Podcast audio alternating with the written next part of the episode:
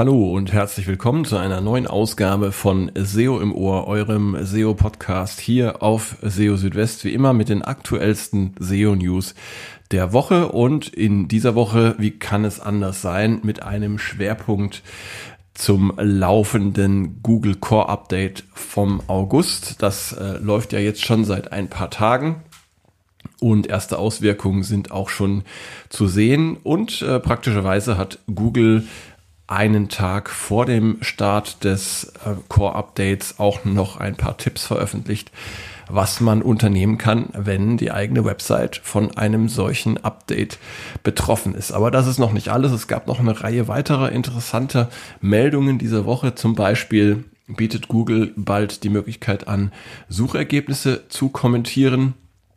In den Bing Webmaster Tools gibt es noch immer keine Daten zu Impressionen und Klicks aus dem KI-Chat, also aus ChatGPT.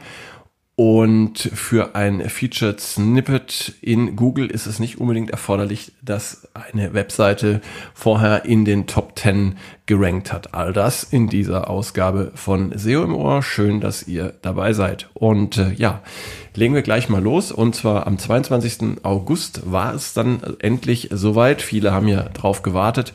Und jetzt äh, ist es dann tatsächlich passiert, nämlich ein neues Google Update und zwar ein neues Google Update, das Google auch bestätigt und das August 2023 Core Update, wie es ja offiziell heißt, ähm, das ist jetzt in vollem Gange, wird wahrscheinlich zwei Wochen laufen, also plus minus bis etwa zum 5.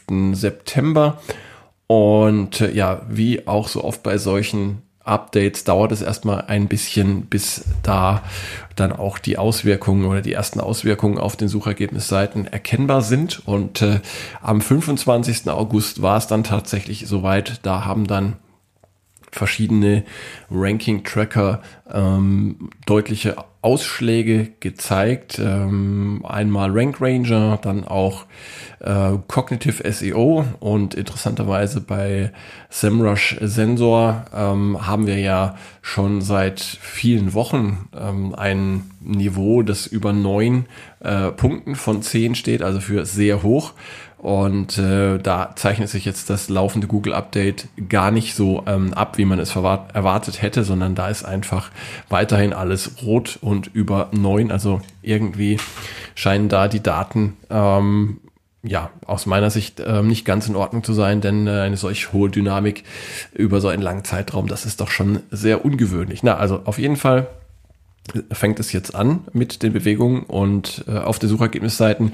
Ich habe dann auch noch mal nachgeschaut, wie so oft dann in solchen Fällen im Webmaster World Forum und äh, auch da bin ich wieder auf äh, Meldungen gestoßen, dass es Änderungen beim Suchetraffic, also deutliche Änderungen beim Suchetraffic gab. Ähm, einmal ähm, für ja, globale Websites äh, äh, zu erkennen, aber dann interessanterweise auch eine Meldung, dass ähm, ja, es äh, Änderungen beim Traffic von Google News gab. Ähm, das ist jetzt natürlich die Frage, ob sich das Core-Update auch auf Google News auswirkt. Ähm, aber zumindest mal gibt es da einen entsprechenden Hinweis darauf und ähm, ja auch noch ein weiterer Beitrag, der ebenfalls ähm, auf äh, ja deutliche Änderungen hindeutet. Äh, das alles äh, sind aber erst die ersten Vorboten und wir werden, denke ich, in den nächsten Tagen da noch ähm, einiges mehr zu sehen bekommen. Und ich würde euch tatsächlich auch empfehlen, schaut einfach mal auf eure wichtigen Rankings, schaut mal, ob es da Veränderungen gibt, schaut mal, ob euch, äh, äh, ob es bei der Sichtbarkeit eurer Website Veränderungen gibt.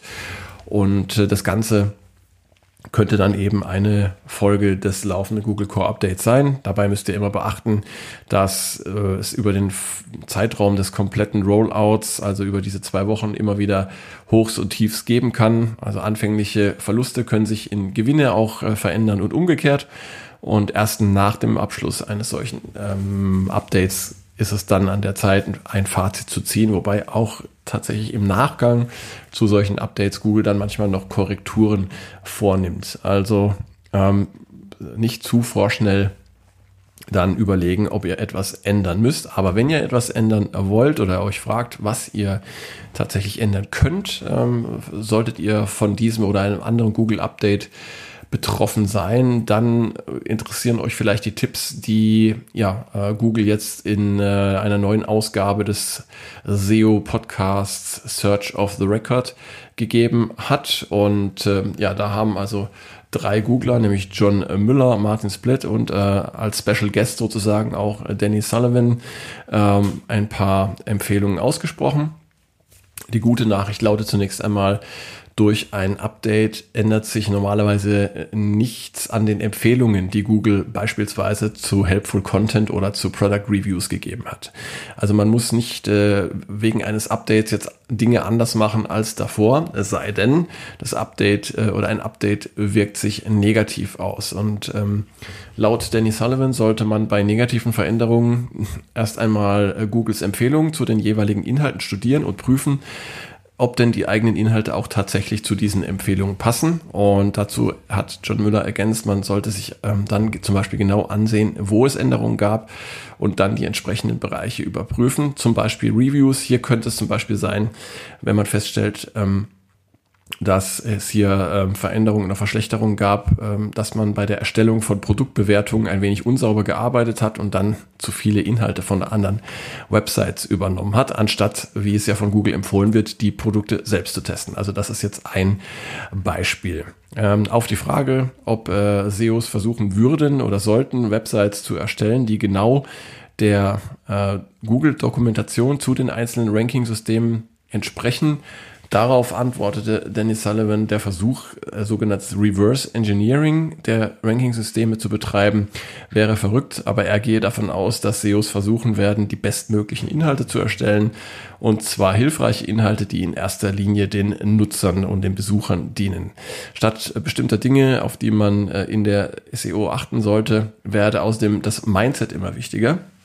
Das heißt, es geht nicht so sehr um äh, Details mehr, sondern es geht tatsächlich um das große Ganze und um das äh, Gesamtbild, das eine Website abliefert. Und äh, wenn man eine Webseite besucht, dann äh, sollte man eben nicht äh, genau sehen können oder erkennen, dass hier SEO betrieben wurde, um gute Rankings zu erzielen, sondern man sollte erkennen, dass es gute und hilfreiche Inhalte sind. Und dann muss man sich eben selbst die Frage stellen, zum Beispiel, wenn ich diese Seite aufsuchen würde, wäre ich tatsächlich zufrieden damit. Und ähm, auf einer Website für Rezepte erwarten zum Beispiel viele Nutzer eben einfach nur die Rezepte ohne viel drumherum, also ohne eine, äh, ja, ohne einen ausführlichen Text oder eine große Erzählung dazu.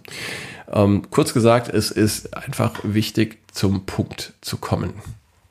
Ja, ähm, ja, ausnahmsweise jetzt mal nichts von äh, Google in der nächsten Meldung, sondern äh, von Microsoft beziehungsweise Bing. Und äh, da hatte ja im Februar und im März äh, Bing versprochen, dass bald die äh, Impressionen und Klicks aus äh, dem KI-Chat, also aus ChatGPT, der ja, äh, das ja in Bing integriert ist, ähm, zur Verfügung zu stellen. Also Impressionen und Klicks aus dem Chat äh, hätte man dann einander äh, gegenüberstellen können, den Impressionen und Klicks aus der organischen Suche. Aber bis äh, heute, wie wir wissen, ist ja da noch nichts passiert. Und ähm, jetzt stellt sich natürlich die Frage, warum ist das so und äh, werden diese Daten dann tatsächlich noch irgendwann äh, bereitgestellt werden? Und ähm, das Ganze dürfte sehr wahrscheinlich weniger technische Ursachen haben, dass es noch nicht geklappt hat, sondern mm, man könnte eher davon ausgehen, dass es an den Daten selbst liegt. Und äh, meine Vermutung ist, es ist davon auszugehen, dass die Zahlen für Impressionen und Klicks aus dem KI-Chat so schlecht sind, dass äh, Microsoft sie einfach nicht veröffentlichen will. Und ähm, denn das würde ja zeigen, dass Website-Betreiber durch KI in der Suche mit einem deutlichen Rückgang des organischen Traffics rechnen müssten. Und äh, ja, dabei ist anzumerken, dass im neuen Bing immerhin innerhalb der Chat-Antworten durchaus Links auf die verwendeten Quellen angezeigt werden. Und äh, ja, auch in der Google Search Konsole erhält man zumindest derzeit noch keine Daten zu Impressionen und Klicks aus äh, Googles SGE, also Googles neuer KI-Suche. Und äh, darf man gespannt sein, ob es äh, hier irgendwann solche Daten geben wird, ebenso wie dann äh, hoffentlich auch bald in den Bing Webmaster Tools. Dann eine andere interessante Info, auf die ich gestoßen bin in dieser Woche. Und zwar geht es dabei um Featured Snippets, also diese hervorgehobenen und prominent angezeigten ähm, Suchergebnisse, die Google für manche Suchanfragen ganz oben anzeigt.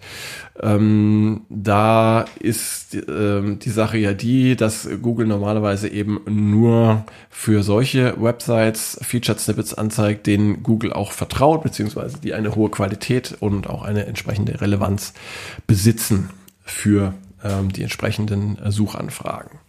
Das bedeutet aber nicht, dass eine Seite zwingend ein äh, Top 10 Ranking belegen muss, damit Google sie dann irgendwann zu einem Featured Snippet befördert.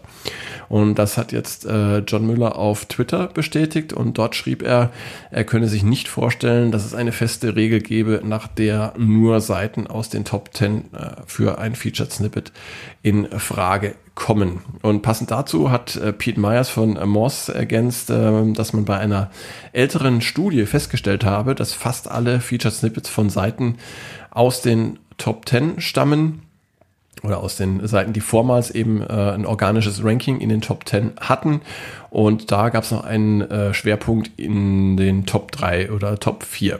Ähm, und äh, das äh, scheint tatsächlich so zu sein, dass umso höher das Ranking ist, desto größer ist einfach auch die Chance auf ein äh, Featured Snippet. Ja, im Zuge des Featured Snippet Updates im Jahr 2020 hatte Google ja noch eine Änderung vorgenommen, die bewirkt, dass das Suchergebnis für das Google ein Featured Snippet ausspielt, normalerweise nicht nochmals innerhalb der organischen Treffer auf der ersten Suchergebnisseite erscheint, diese sogenannte Deduplikation. Sprich, wenn eine Seite zum Beispiel vorher auf Platz 3 rankte und dann ein Featured Snippet erhält, dann ist sie eben nur noch als Featured Snippet auf der ersten Suchergebnisseite zu sehen, aber dann nicht mehr als organisches Suchergebnis.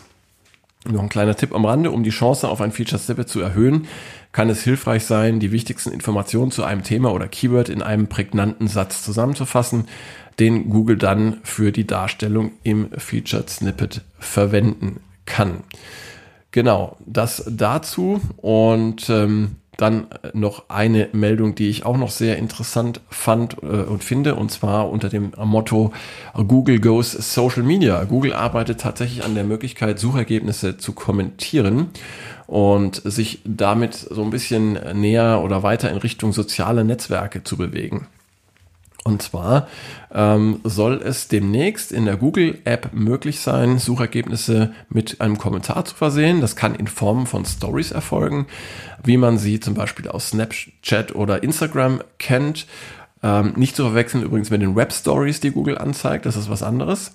Und ja, ein Nutzer hat auf äh, äh, Twitter ähm, ein paar Screenshots von dieser Funktion geteilt und äh, das Magazin 9 to 5 Google berichtet, ähm, sollen dann die Kommentare für alle Nutzer der Suche sichtbar sein und Kommentare können dann zum Beispiel auch mit einem Herz oder mit einem Like versehen werden, ganz so wie man es von Stories in anderen Apps kennt. Man kann dann zum Beispiel ein Rezept bewerten, Vorschläge für dessen äh, Verfeinerung machen und äh, Screenshots der Gerichte hinzufügen, die man mit Hilfe des Rezepts zubereitet hat. Und äh, wer Suchergebnisse kommentiert, wird auch in den Suchergebnissen mit Bild und Name erscheinen. Ähm, nicht alle Suchergebnisse sollen kommentierbar sein. Zum Beispiel sind medizinische Webseiten oder auch nicht jugendfreie oder gewaltverherrlichende Inhalte ausgenommen. Und laut äh, dem Bericht auf 9 to 5 Google soll die Möglichkeit zum Kommentieren von Suchergebnissen im kommenden Monat für die Google App äh, auf iOS und Android in Google Labs zum Testen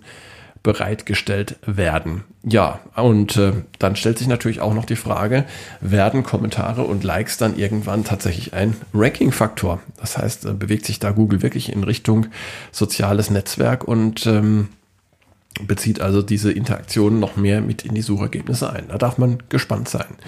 Ja, und das wäre es auch schon gewesen für dieses Mal, für diese Ausgabe von SEO im Ohr. Ich freue mich, dass ihr bis zum Ende dabei geblieben seid und ähm, möchte euch wieder gerne darauf hinweisen an dieser Stelle, wenn ihr Fragen äh, habt oder auch Kritik äußern wollt, äh, Themenwünsche Wünsche äußern wollt oder ja auch einfach sonst äh, euer Feedback geben wollt. Ihr erreicht mich über meine E-Mail-Adresse info at seo-südwest.de oder auch über die sozialen Netzwerke wie Twitter bzw. X, Mastodon und auch LinkedIn. Und ähm, die nächste Ausgabe von SEO im Ohr gibt es dann in etwa einer Woche wieder. Und dazwischen halte ich euch auch äh, weiterhin täglich auf dem Laufenden hier auf SEO Südwest. Gut, das wäre es jetzt aber wirklich. Ich wünsche euch eine gute Zeit. Bis dann. Ciao, ciao. Euer Christian.